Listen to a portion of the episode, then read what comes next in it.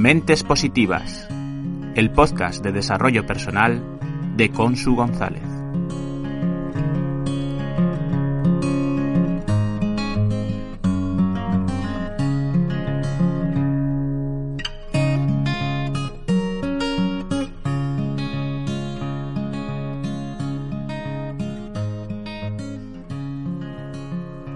Hola mentes positivas.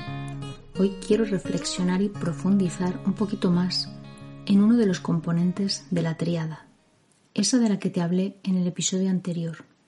Te recuerdo que la triada, imagina un triángulo, se compone de lenguaje, fisiología y enfoque. Creo que los tres componentes son importantes, pero hoy voy a poner foco en el enfoque, porque para mí es el más difícil de controlar. ¿Recuerdas las tres preguntas poderosas? Una, ¿dónde pones foco? ¿En ti o en los otros? Dos, ¿dónde pones foco? ¿En lo que tienes o en lo que no tienes? Tres, ¿dónde pones foco? ¿En el pasado, en el presente o en el futuro? Pues vamos a sacarles partido. Uno, ¿dónde pones foco? ¿En ti o en los otros?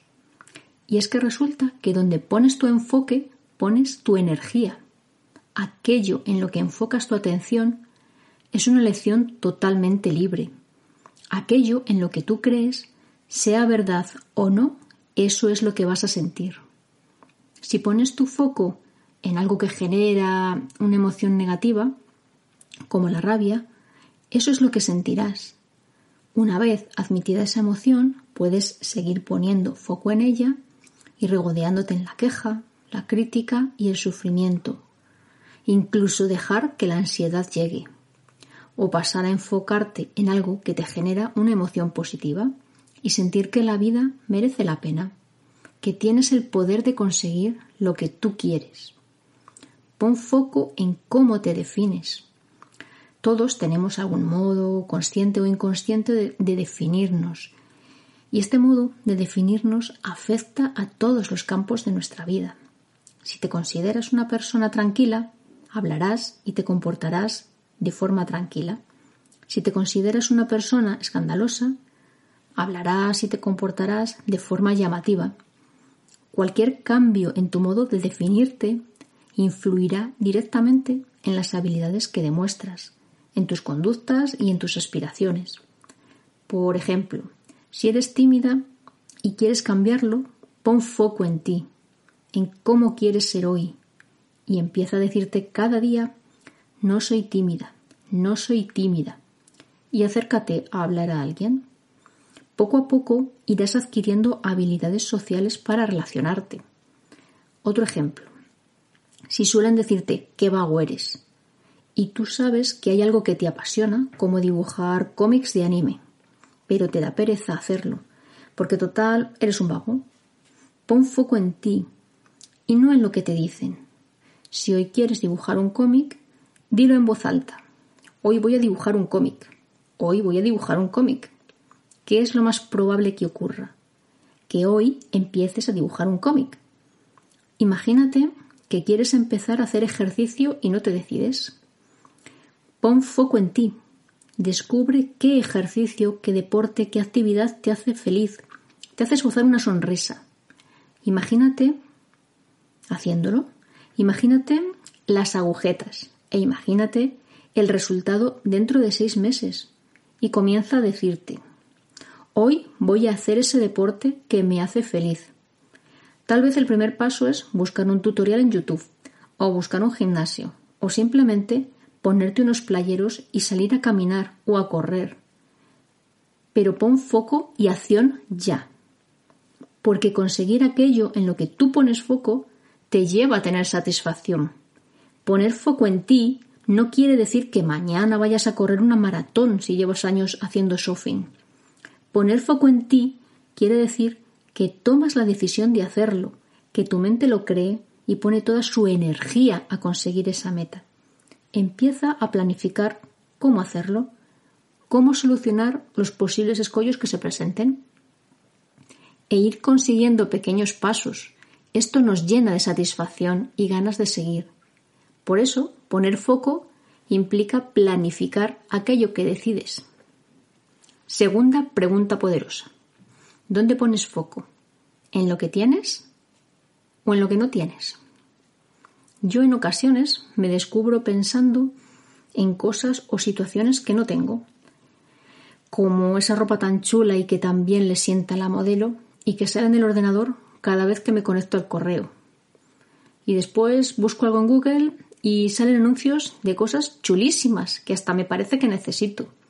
Paisajes increíbles a donde de pronto quiero ir.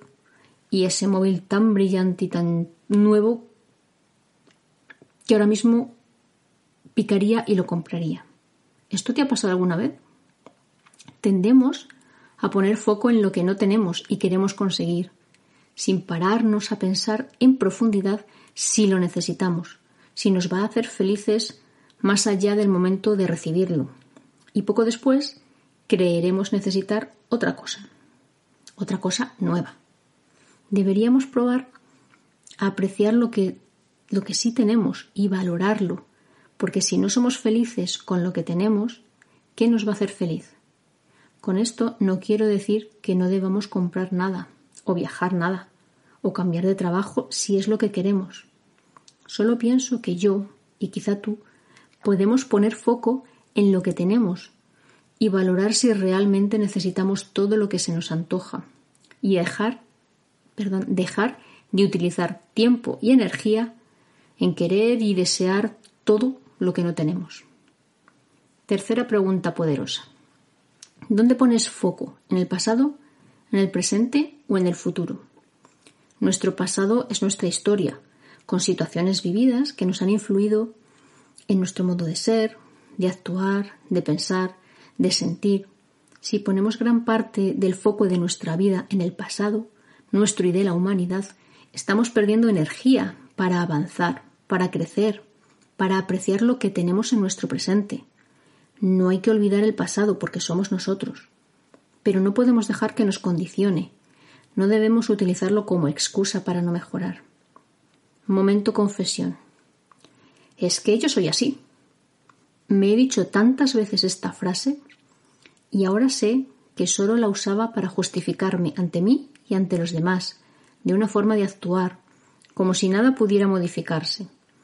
Y la pregunta es, ¿realmente nada, nada, nada puede cambiar? Ahora sé que sí, sí se puede modificar una conducta que nos viene del pasado, pensando en el presente, en cómo quiero ser en este momento, sin dejarme llevar por el futuro, que es un espacio vacío, que se irá convirtiendo en presente. El futuro solo existe en nuestra mente, en todo aquello que imaginamos que va a ocurrir. Si ponemos foco en lo que queremos que ocurra, sin ocuparnos del presente, de dar pasos y poner acción para que se haga realidad aquello que queremos, podemos perder el foco en nuestra meta y ni siquiera dar ese primer paso que tanto cuesta y sin el cual nada llega. Te leo mi poesía. Si vivo en mi pasado, no veo mi presente. Si vivo en el futuro, no veo mi presente. Si vivo en el presente, mirando mi pasado, sin disfrutar del momento, de todo lo que soy, de todo lo que hago, que es todo lo que tengo, no tendré futuro, pues seguiré en el pasado, sin crecer, sin actuar, cual inmóvil barco en un puerto cualquiera, sin ruta definida, pues cualquier rumbo es bueno para un barco sin destino. Solo tiene que partir, desplegar velas y jugar con el devenir. ¿Ya sabes dónde tienes tu foco? ¿Y dónde vas a poner tu foco a partir de ya? ¿En ti?